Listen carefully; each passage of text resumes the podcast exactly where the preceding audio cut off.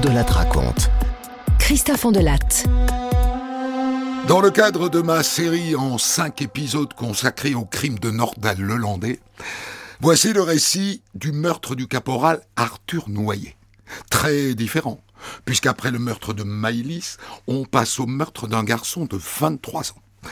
Cette histoire, je l'ai écrite en partie grâce au livre d'Aude Barietti, qui paraît aux éditions du Rocher, Nordal Lelandais, du procès Noyer au procès Maëlys. C'est avec elle que je vais la débriefer. Interview disponible dans un deuxième podcast.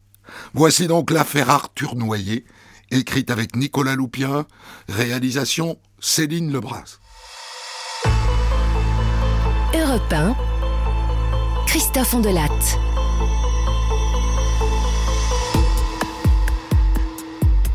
Il s'appelle Arthur, Arthur Noyer. Il a 23 ans et il est originaire de Bourges, dans le Berry. Et il a choisi l'armée. Et dans l'armée, la montagne, le froid.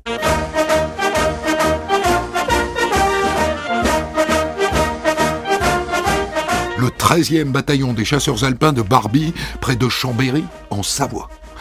Normalement, ça devrait faire surgir une image dans votre tête.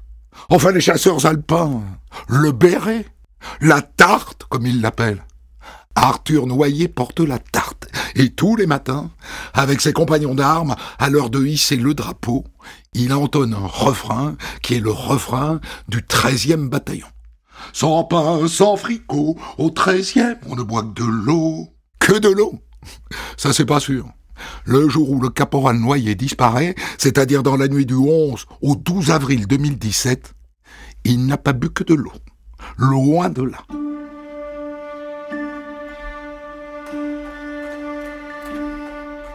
À 17h, après le service, il commence par enquiller quelques bières au bar du bataillon. Et ensuite, avec une poignée de camarades, il va en boire quelques-unes de plus dans une brasserie à la mode Cervolex. Et puis vers 22h, retour à la caserne, le temps de se fourrer dans le pif un demi-gramme de cocaïne. Décidément, au 13e, on ne boit pas que de l'eau. Et d'ailleurs, juste après, la petite bande de militaires file dans un bar de Chambéry jusqu'à minuit. Et Arthur Bon, il est tard là, hein, nous on rentre à la caserne. Tu fais quoi, toi? Oh ben moi je reste. J'ai bien envie d'aller faire un petit tour en, boîte, au Carré-Curial. Ils sont trois soldats à prolonger leur soirée dans cette boîte de nuit. Et ça peint, et ça danse. Vers deux heures du matin, le caporal noyé est beurré comme une biscotte, au point que le videur doit le raccompagner gentiment vers la sortie. Et dehors, le caporal est tellement dématé qu'il se fait voler son téléphone, qu'il récupère in extremis grâce à l'arrivée de policiers. C'est important, ce téléphone, parce que c'est grâce à lui qu'on sait ce qu'il a fait après.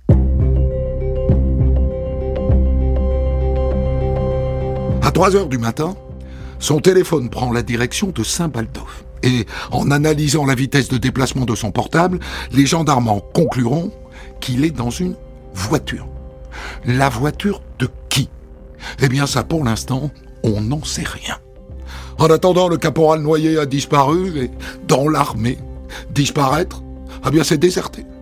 En la matière, l'armée a toujours pratiqué la politique de l'autruche. Noyer n'est pas à l'appel du lendemain, donc il a déserté. Alors qu'il venait de réussir le concours de sous-officier. Déserté. Tu parles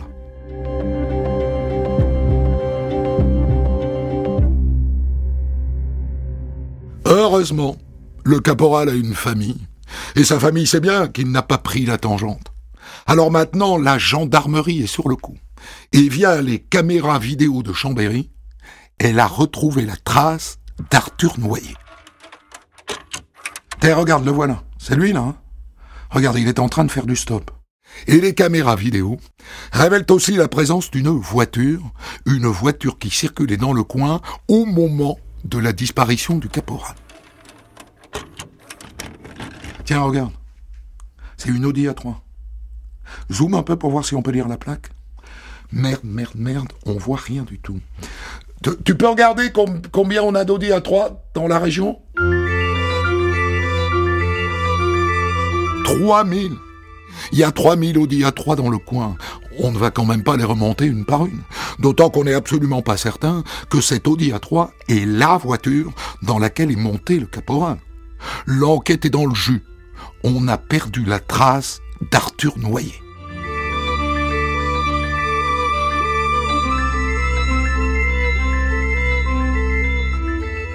Mais quelques mois plus tard, en août, l'enquête rebondit, grâce à une autre instruction en cours. Hé, t'as entendu parler de Nordal Hollandais, là?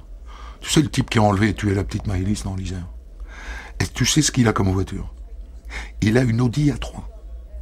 Bon, je te concède qu'un caporal de 23 ans, c'est assez éloigné d'une petite fille de 8 ans, mais bon, on sait jamais. hein. Si on vérifiait s'il était dans le coin, ce Hollandais, au, au moment de la disparition du caporal, on va demander la fadette de son téléphone portable. Excellente initiative. Parce que la réponse est oui. Ce Nordal Lelandais était bien à Chambéry, à bord de son Audi A3, dans la nuit du 11 au 12 avril. Mais il y a mieux que ça. Écoute bien. J'ai dégoté le relevé de recherche qu'il a fait sur Google, avec son portable. Eh ben, figure-toi que 15 jours après la disparition de Noyer, il a fait une recherche sur la décomposition d'un corps humain. C'est intéressant, hein, ça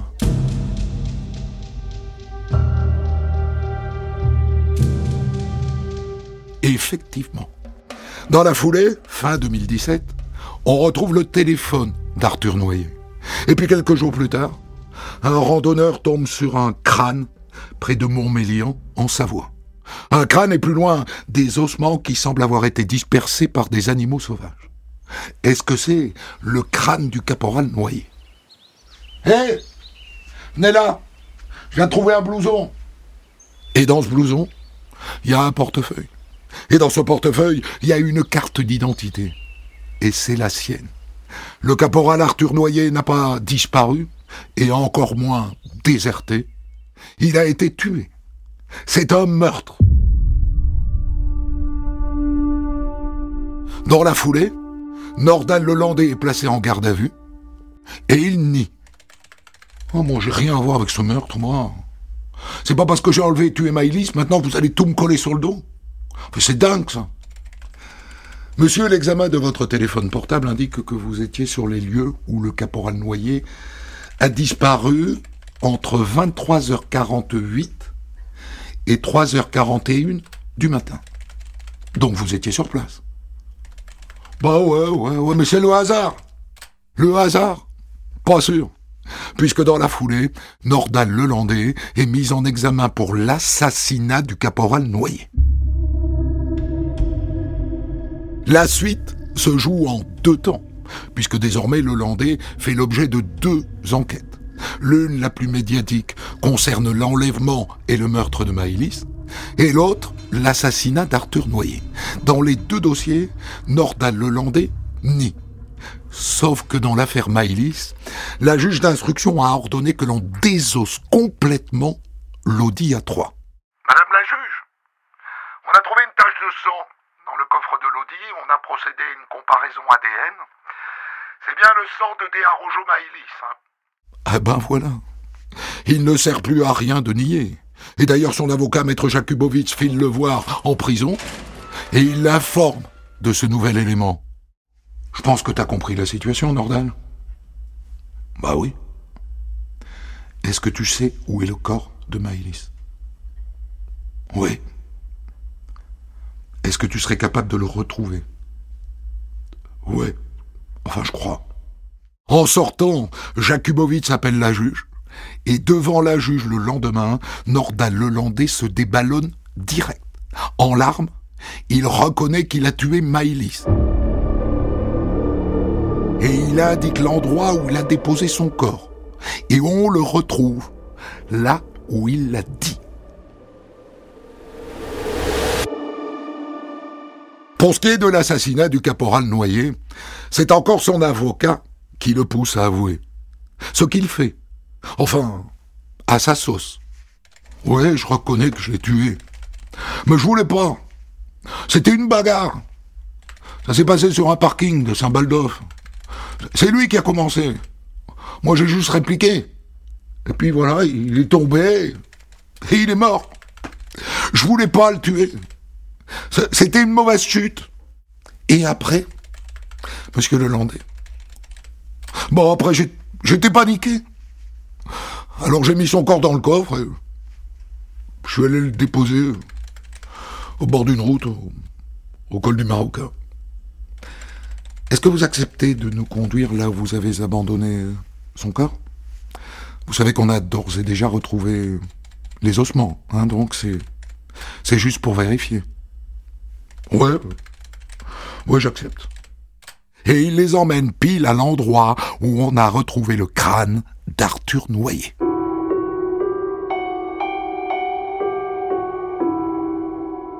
En mars 2019, a lieu une reconstitution. Il s'agit de refaire avec Nordal Lelandais le parcours qui va du rond-point où il a pris Arthur Noyer en stop jusqu'à l'endroit où on a retrouvé ses ossements. Les juges ont fait installer des draps blancs pour dissimuler les scènes que le Landais est prié de rejouer, et donc autour on ne voit rien. Mais ça n'empêche pas les gens, depuis leur fenêtre, de l'insulter, copieusement. À part ça, est-ce que cette reconstitution fait avancer le schmimblick Eh bien, pas vraiment. On lui met dans les mains un mannequin du même poids et de la même taille que le caporal Noyer. Allez-y, hein, vous refaites exactement les, gestes que vous avez faits cette nuit-là. Et là, le Landais balance plusieurs coups de poing au mannequin. Mais il maintient sa version. C'est une bagarre qui a mal tourné. Et donc, en théorie, ben, c'est la version qu'il va défendre au procès. Et on verra bien si les jurés vont le croire ou pas.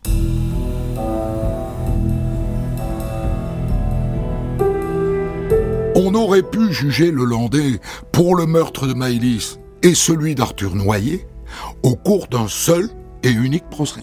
Mais il y a eu deux instructions séparées, l'une en Savoie, l'autre en Isère, et elles ne sont pas allées au même rythme. Et puis, ce sont deux affaires vraiment différentes. Et donc il va y avoir deux procès. Le Landais va d'abord être jugé pour le meurtre du caporal Noyer. Je dis le meurtre. Vous vous souvenez qu'au début, il avait été question d'un assassinat. L'enquête n'a pas permis de prouver la préméditation. Alors il sera jugé pour meurtre. Il a en cours 30 années de réclusion criminelle.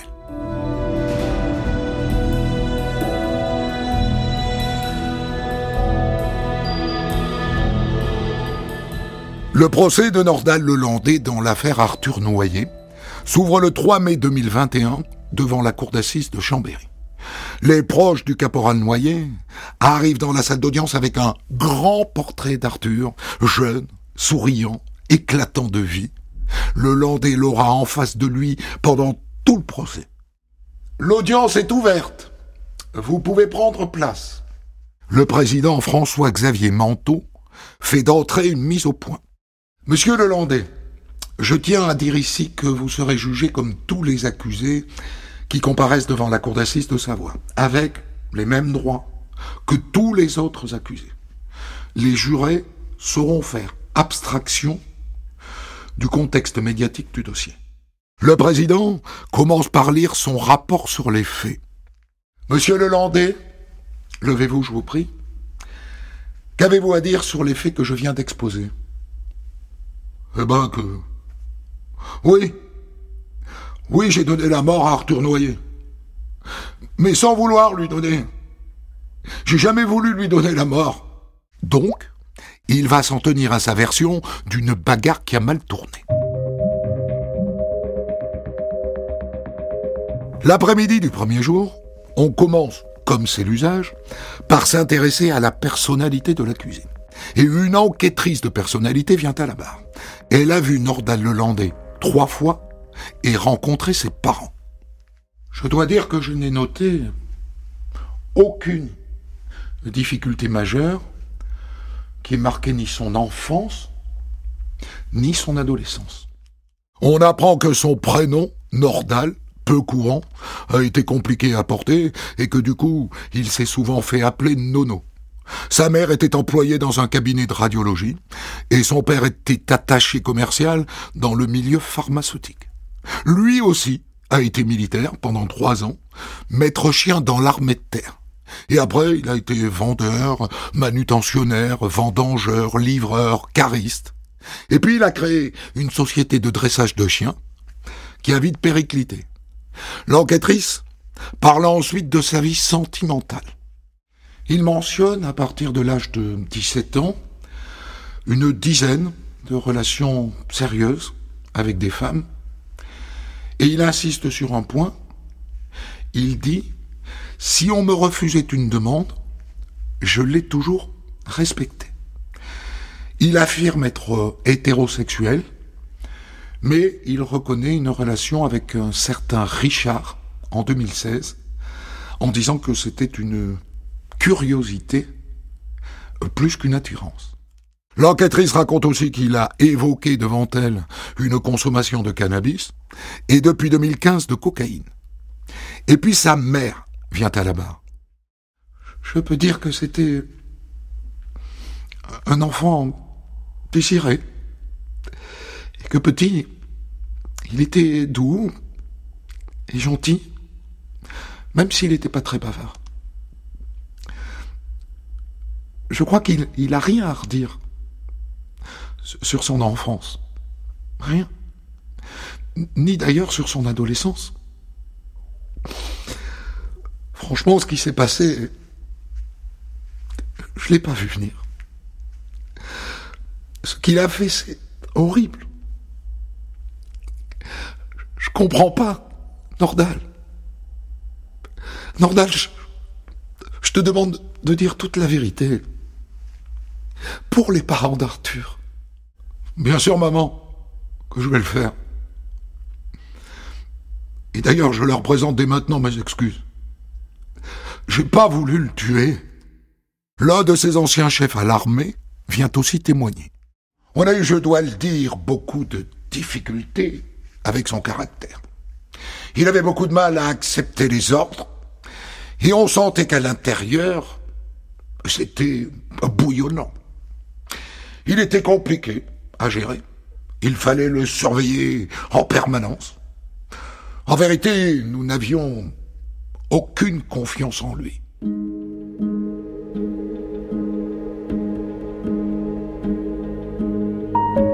Le deuxième jour, cinq des anciennes relations amoureuses de Lelandais sont convoquées à la barre. Quatre femmes et un homme. Ainsi vont les procès d'assises. C'est-à-dire qu'on va plonger dans l'intime. Vanessa, par exemple, vient raconter sa relation avec Nordal Lelandais qui a duré sept mois, dont un petit mois de vie commune. Oh ben, je dois dire que côté sexuel, c'était comment dire, intense. Il avait euh, un besoin énorme de relations sexuelles. Et donc s'il avait envie de le faire, eh ben, on le faisait dans une chambre, sur le capot de sa voiture, aux, toilettes, dans un champ. Mais attention, j'étais consentante. Hein. Et, j'étais demandeuse aussi. Elle dit aussi qu'à la fin, quand elle lui a dit qu'elle voulait le quitter, il a été violent physiquement avec elle. Et qu'une fois, il lui a dit « Je vais te faire bouffer le carrelage ». Ensuite, une certaine Céline vient à la barre. Oh ben c'était quelqu'un, il se mettait en colère pour tout. Il était très possessif, il était très jaloux, surtout il était menteur. Quand j'ai décidé de le quitter, ben d'abord il voulait se suicider, et quand je suis allé récupérer mes affaires chez lui, il m'a mis une claque. Après notre séparation, je l'ai croisé, eh ben, il cherchait qu'une chose, hein.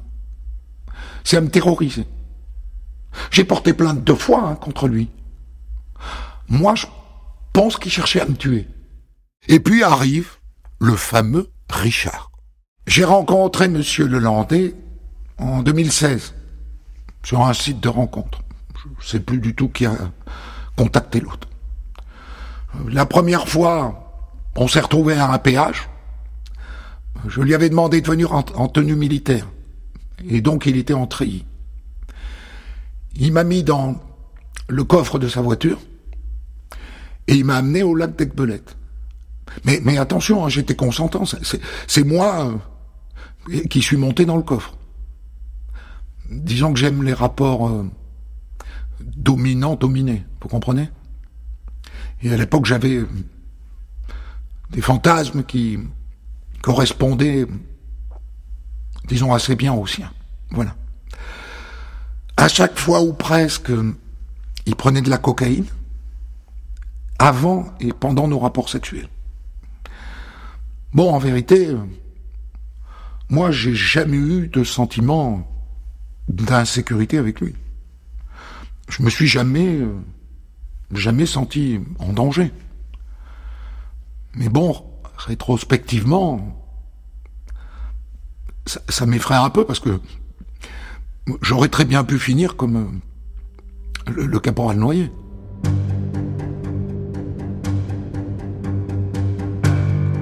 Richard raconte aussi que le Landais voulait le voir le 11 avril et qu'il n'était pas libre. Le 11 avril, c'est le jour où le Landais a tué le caporal noyé.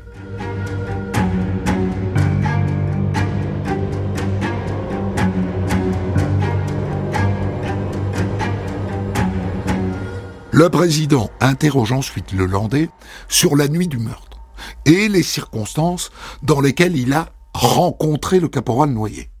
Ben, j'allais rentrer chez moi. J'ai vu euh, donc un jeune homme au niveau d'un rond-point qui m'a fait signe de m'arrêter. Il voulait que je le dépose à Saint-Baldo. Ben, je lui ai dit pas de souci. Et puis sur le chemin, dans, la voiture, on a parlé de son téléphone, qui s'était fait voler devant la boîte de nuit il voulait que je le dépose chez un copain pour euh, retourner là-bas avec lui pour retrouver donc ceux qui lui avaient volé son téléphone. Moi, je lui ai dit que ça servait à rien. Et puis quand il est sorti de la voiture, là, j'ai bien compris qu'il pensait que c'était moi qui lui avais volé son téléphone. Il m'a dit ah, ah, en fait c'est toi. Et après bah il m'a mis un coup de poing au niveau de la lèvre. Je lui ai dit que j'étais pour rien. Et là il m'en a mis un deuxième. Bah, du coup, j'ai répliqué. Et puis il y a eu comme, une bagarre, quoi. Et puis à un moment, il est tombé en arrière. Et après, il bougeait plus, quoi. J'ai décidé de lui faire un massage cardiaque, mais bah, il n'y avait aucune réaction. Je savais pas quoi faire. Alors je l'ai mis dans le coffre. J'ai pris la montée de Curienne. Je me suis arrêté. Et j'ai déposé le corps. Voilà. Et après, a lieu une scène un peu surréaliste. C'est-à-dire que le Landais se tourne vers la grande photo du caporal noyé qui est posée face à lui. Et il lui parle. Désolé Arthur. Tu sais, tu es en face de moi aujourd'hui. Désolé pour ta famille. Mais je, dis ce qui s'est passé. Je dis la vérité. Je vous remercie. L'audience est suspendue. Le troisième jour, les frères d'armes d'Arthur, chez les chasseurs alpins, viennent dire que selon eux, cette histoire de coups de poing et de bagarre ne tient pas debout. Mais Arthur, moi, j'ai jamais vu s'énerver. Jamais ou alors mal parler à quelqu'un. Pas, pas une seule fois. Et puis vient à la barre le dernier témoin de la journée, Nazim, 38 ans. Il dit que Nordal Lelandais était un super pote. Et je comprends pas ce qui se passe. Moi, j'arrive pas à l'associer à ça. Nordal, soulage-toi de la vérité. Soulage ton âme. Le mal, le mal est fait. Alors, euh, euh, vis ce qui te reste à vivre. Plus léger, quoi. Le président se tourne alors vers le Landais. Le courage aujourd'hui, monsieur le Landais, c'est de faire un pas vers la vérité, hein, à laquelle votre ami vous exhorte. Mais la vérité, monsieur le président, j'ai commencé à l'expliquer.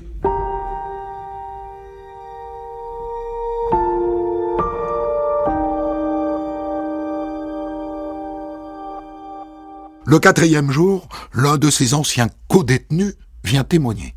Oh ben, on parlait souvent de lui. soit à la fenêtre, soit en promenade. Et puis un jour, il s'est lâché, quoi. Il m'a dit, je lui ai demandé une fellation. Et il m'a dit que là, enfin c'est à ce moment-là que ça avait chauffé, quoi. Il dit qu'après, ben, Monsieur Noyer est sorti pour pisser.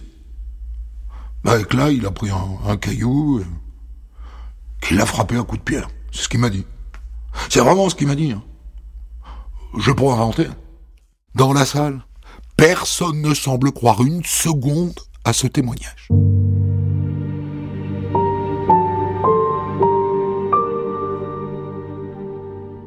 Le sixième jour, après un week-end de pause, deux psychologues qui l'ont vu neuf fois en tout viennent à la barre.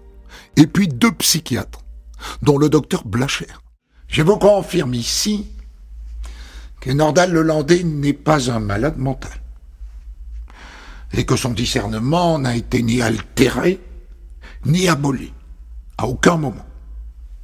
Toutefois, il présente un trouble grave de la personnalité, que je qualifierais de borderline, de narcissique. Et c'est quelqu'un dont la dangerosité me paraît importante.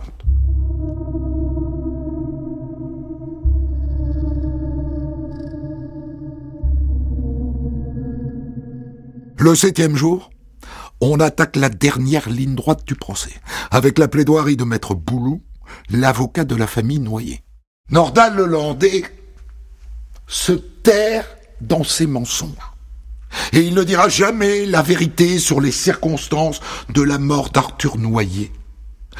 Juste pour sauver sa peau. Juste par lâcheté. Il se fichait perdument de la souffrance des autres. Oui, oui, Arthur. Oui, Arthur Nordal Lelandais t'a tué. Volontairement.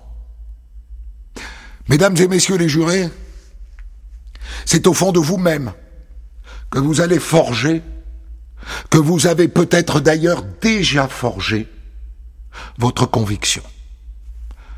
La famille noyée respectera le verdict. Puis vient le réquisitoire de l'avocat général, Thérèse Brunisseau, vous allez juger un homme accusé du meurtre d'Arthur Noyer et qui est par ailleurs mis en examen pour le meurtre aggravé d'une enfant et des agressions sexuelles commises sur mineurs, ainsi que pour la détention d'images pédopornographiques. Point. Hein, j'ai envie de dire, point. Elle demande 30 années de réclusion criminelle assortie d'une période de sûreté des deux tiers.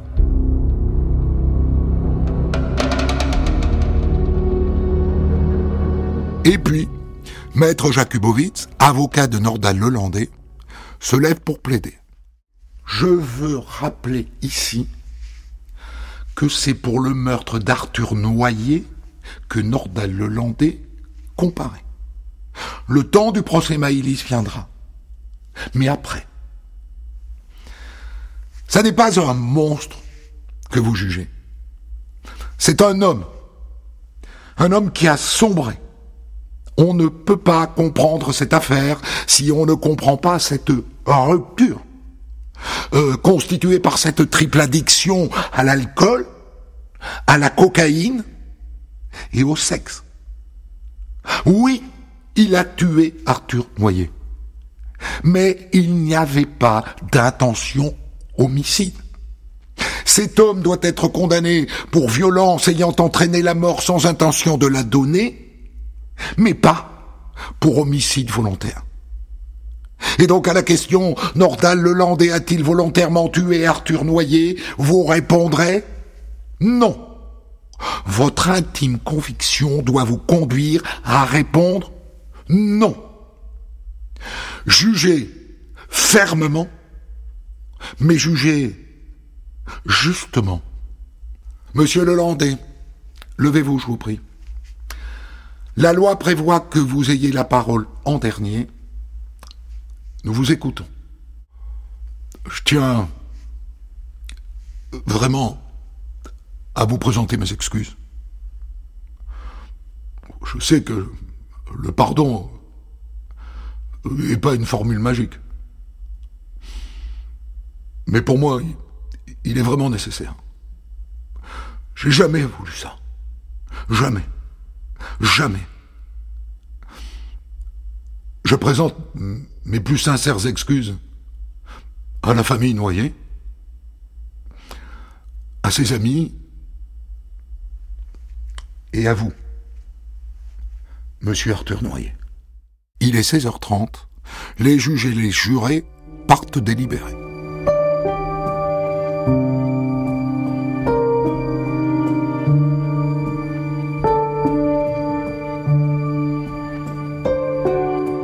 Le verdict tombe après sept heures d'attente. Nordal Lelandais est condamné à une peine moins sévère que celle demandée par l'avocat général. 20 ans de réclusion criminelle, assortie d'une période de sûreté des deux tiers. Et aux marges du palais de justice, maître Jacques Kubowitz commente le verdict. Je crois qu'il n'y a pas de victoire. Je crois aussi qu'il n'y a pas de défaite. Je crois que ce fut un beau moment de justice. Je crois que Nordal Lelandais est soulagé que ce procès soit terminé et je vous indique qu'il ne fera pas appel.